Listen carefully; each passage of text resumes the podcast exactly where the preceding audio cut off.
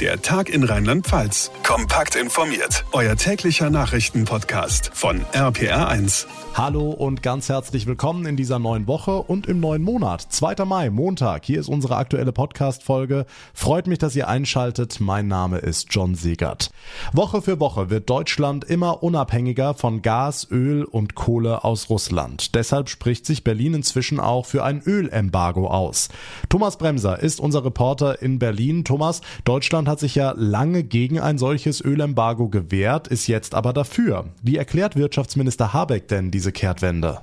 Ja, ihm ist es gelungen, in den vergangenen Wochen das Land unabhängiger zu machen von russischem Öl, auch wenn das einhergeht mit Deals in Katar zum Beispiel. Darum könnten wir es jetzt verkraften, sollte Russland kein Öl mehr liefern. Eine Baustelle gibt's noch, eine Raffinerie in Schwedt, die Ostdeutschland beliefert und den Großraum Berlin, auch den Flughafen. Da könnte es laut Habeck lokal dann zu Engpässen kommen und zu höheren Preisen. Aber das heißt eben nicht mehr, dass wir als Land, als Nation in eine Ölkrise reinrutschen werden. Bei Gas sieht das noch anders aus. Hm, trotzdem gibt's innerhalb der EU einige Bedenken. Warum ist ein Ölembargo gegen Russland denn so eine knifflige Sache? Ja, weil andere Länder eben noch abhängig sind von Russland, Ungarn oder die Slowakei zum Beispiel. Klar, dass die noch gegen so ein Embargo sind. Aber die EU muss auch alles tun, damit so eine Sanktion auch wirkt. Denn wenn die EU auf Öl aus Russland verzichtet, könnte der Ölpreis weltweit durch die Decke gehen. Putin bekäme dann von anderen Ländern auf der Welt mehr Geld für weniger Öl. Das ist natürlich nicht im Sinne der EU. Zumal Putin ärmere Länder dann auch locken könnte mit Sonderangeboten, um sie stärker an Russland zu binden. Also so einfach ist das alles nicht. Jetzt beraten heute die Energieminister der EU über dieses Thema und am Abend stellt sich Bundeskanzler Scholz im Fernsehen den Fragen des ZDF. Man hat so ein bisschen das Gefühl, er gerät immer mehr unter Druck, wohl auch, weil CDU-Chef Friedrich Merz heute Abend offenbar in die Ukraine reist. Stimmt das? Ja, schon irgendwie. Noch war Scholz ja nicht in der Ukraine, wohl auch, weil man dort Bundespräsident Steinmeier nicht empfangen wollte. Dass Merz jetzt als erster deutscher Politiker nach Kiew fliegen will, sorgt bei der Regierung schon für Unmut, zumal Merz gar nichts tun kann für die Ukraine konkret. Er sitzt ja in der Opposition. Die SPD vermutet, er will das für den NRW-Wahlkampf nutzen. Aber Merz setzt die Regierung schon unter Druck. Am Abend hat Außenministerin Baerbock gesagt, sie plane auch eine Reise und Scholz könnte zusammen mit Frankreichs Präsident Macron nach Kiew fliegen liegen. Noch hat er sich dazu aber nicht geäußert. Die Infos von Thomas Bremser. Vielen Dank. Ob Öl, Mehl oder seinerzeit das Klopapier, wann immer etwas in der Welt passiert, neigen viele Menschen zum Hamstern. Dass das bei uns in Deutschland relativ unnötig ist, betont die Politik immer wieder. Was aber durchaus sehr viel Sinn macht, ist ein Notvorrat zu Hause, mit dem wir im Krisenfall einige Tage über die Runden kommen können. Vor dem Hintergrund des laufenden Ukraine-Krieges hat Bundesinnenministerin Faeser nochmal zur Anschaffung eines solchen Notvorrates geraten. Ronny Thorau aus unserer Nachrichtenredaktion. An welche Notfälle denkt die Ministerin denn konkret? Ja, zum einen an Cyberangriffe auf kritische Infrastruktur bei uns. Russland zum Beispiel ist ja mit Cyberangriffen sehr umtriebig und wenn Putin von schnellen Gegenschlägen auf Unterstützer der Ukraine spricht, dann wäre eben zum Beispiel ein Cyberangriff auf die Strom- oder Wasserversorgung bei uns denkbar. Und die Behörden warnen aber auch unabhängig jetzt vom Krieg einfach zu mehr Vorsorge, zum Beispiel auch wegen des Klimawandels. Hochwasser oder Stürme können ja auch die Grundversorgung urplötzlich manchmal außer Betrieb setzen. Wenn also jeder persönlich vorsorgen soll, was heißt Notvorrat genau? Ja, die Innenministerin verweist da auf die Checklisten und Broschüren, die es zum Beispiel vom Bundesamt für Bevölkerungsschutz gibt. Die sind ziemlich lang, aber man sollte sich ruhig die Zeit mal nehmen. Als Faustregel gilt dabei, man sollte zehn Tage überstehen können, ohne einkaufen gehen zu müssen. Oder auch eben ohne Strom oder Trinkwasser aus der Leitung. Das heißt dann zum Beispiel 20 Liter haltbare Getränke pro Person. Kann Mineralwasser sein oder auch Fruchtsäfte. Denn ohne Trinken halten wir ja nur vier Tage aus, ohne Essen deutlich länger. Aber Essen sollte man schon auch einlagern? Ja, auf jeden Fall. Haltbares vor allem natürlich und auch ein großer Teil, der kalt gegessen werden kann, falls man nicht kochen kann. Brot oder vorgekochtes Gemüse zum Beispiel in Konserven. Auch an Allergiker oder Diabetiker spezifische Nahrung muss man denken, an die Hausapotheke, Medikamente, Hygieneartikel, Batterien, Taschenlampen. Man kann darüber nachdenken, sich einen Campingkocher zuzulegen zum Kochen im Notfall oder auch Entkeimungsmittel für Wasser sind eine Überlegung wert. Steht alles in diesen Notfallbroschüren und es lohnt sich dafür mal einen Tag freizuräumen und Sachen zu besorgen.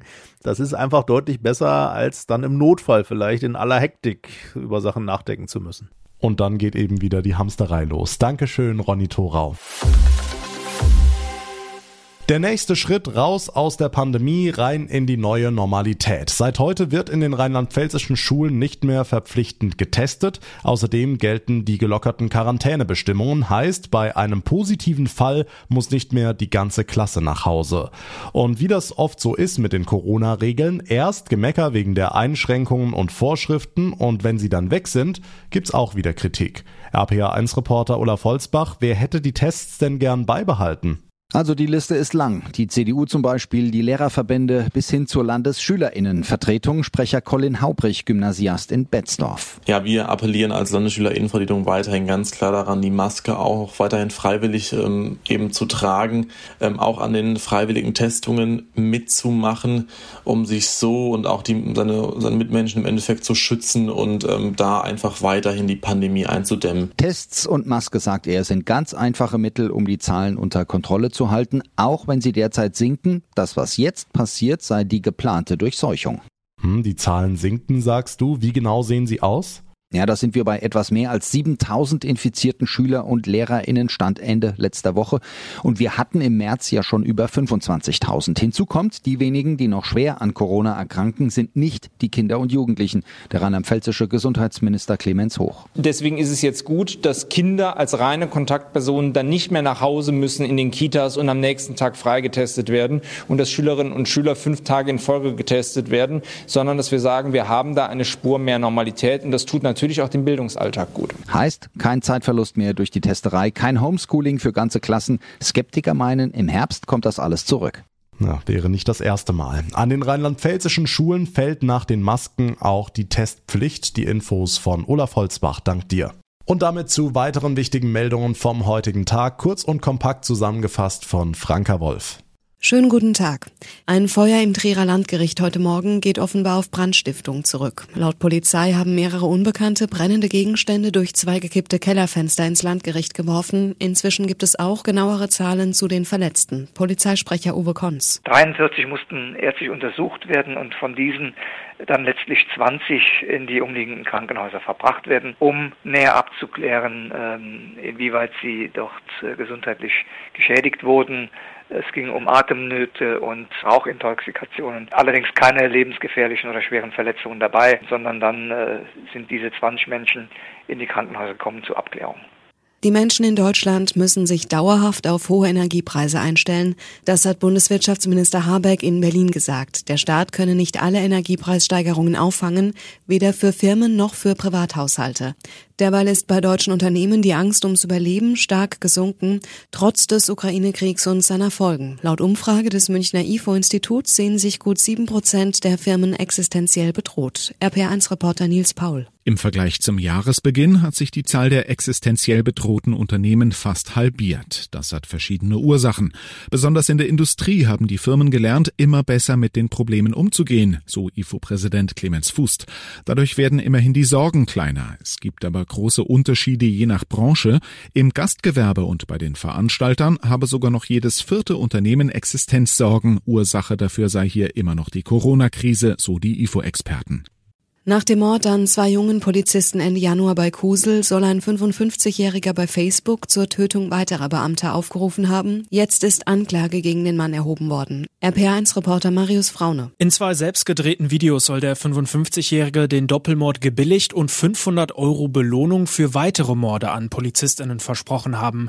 Außerdem kündigte er an, einen Polizistenjägerverein zu gründen und rief gezielt zur Jagd auf Polizeibeamte als neuen Sport auf. Angeklagte soll der Reichsbürgerszene angehören. Er selbst gab an, bei seinen Facebook-Profilen handele es sich um Comedy-Seiten mit Satire. Aktuell sitzt der Mann in Untersuchungshaft.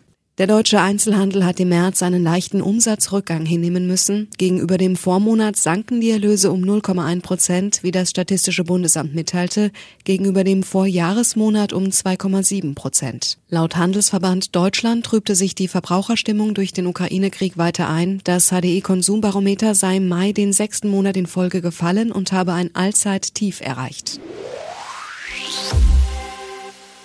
In einer Garage soll bekanntermaßen die Erfolgsgeschichte von Steve Jobs und Apple begonnen haben. So gesehen hat es die Immunforschung in Mainz schon jetzt deutlich komfortabler und es soll noch besser werden. Die Forschungsgesellschaft Tron wird ausgebaut. Das haben heute die Partner BioNTech, die Mainzer Unimedizin und das Land Rheinland-Pfalz verkündet. 200 Millionen Euro werden investiert, keine Steuergelder, sondern das, was Tron durch seine Arbeit in den letzten Jahren reingeholt hat. RPA1-Reporter Reporter Olaf Holzbach, dafür bekommt man ja schon ein bisschen mehr als eine Garage. Ja, dafür bekommt man ein 10.000 Quadratmeter Gebäude auf dem Gelände der Uniklinik mit allem Schnickschnack mit Platz für hunderte WissenschaftlerInnen und ihre Mitarbeiter. Nach dem Erfolg nicht nur, aber eben vor allem mit dem Corona-Impfstoff will Mainz in die Champions League der Forschungsstandorte. Wir haben die Frage diskutiert, wie wir nicht nur Spitzenforscher hier nach Mainz bekommen, sondern auch eine Struktur schaffen, um junge Talente auszubilden. Die besten, intelligentesten jungen Wissenschaftler weltweit. BioNTech-Chef Uhur Shahin heute per Video zugeschaltet. Die besten Leute will er für die Krebsforschung, für den Kampf gegen Alterskrankheiten und anderes mehr. Und dafür braucht man unbedingt so einen Bau. Läuft das gerade in Wissenschaft und Forschung nicht alles online? Vieles ja, aber längst nicht alles. Das haben wir aus der Pandemie gelernt, sagt der Chef der Mainzer Unimedizin, Professor Norbert Pfeiffer. Wenn es mal so um ein Brainstorming geht, was könnte man anwenden? Was haben Sie dort gefunden? Ach, da gibt es Krankheiten, da stimmt das vielleicht nicht. Und nicht ohne Grund hat heute auch ein gutes, ein neues Forschungszentrum auch immer Plätze, wo man sich begegnen kann, wo die Kaffeemaschine für alle steht. Es ist ganz wichtig, dass man sich begegnet. Wir sehen in der Spitzenforschung, musst du Kaffee mögen? Ein Standort für das neue Tron-Zentrum ist jedenfalls gefunden. Im nächsten Jahr soll konkret geplant werden. Ja, und für 200 Millionen Euro ist vielleicht auch ein Wasserkocher für Tee dabei. Das Mainzer Tron Forschungszentrum soll ausgebaut werden. Die Infos dazu von Olaf Holzbach. Schönen Montagmittag zusammen an diesem 2. Mai und würden wir beispielsweise in Luxemburg oder in Belgien leben, dann könnten wir heute frei haben. Gestern war Feiertag, der 1. Mai, Tag der Arbeit und der ist blöderweise auf einen Sonntag gefallen, hat uns Arbeitnehmern also recht wenig gebracht. In anderen Ländern werden solche Feiertage, die auf ein Wochenende fallen, einfach nachgeholt und genau darüber gibt's Jahr für Jahr auch bei uns viele Diskussionen. Thomas Stüber aus unserer Nachrichtenredaktion, wären solche Nachholfeiertage denn auch bei uns machbar? Naja, wenn es nach einigen Abgeordneten im Bundestag geht, dann auf jeden Fall. Grüne und Linke haben sich ganz klar für solche Nachholfeiertage ausgesprochen, wollen diese Diskussion sogar ins Parlament tragen. Gegenwind kommt aus der Wirtschaft. Firmen und Unternehmen halten die Diskussion für unseriös, gerade jetzt in der aktuellen Situation.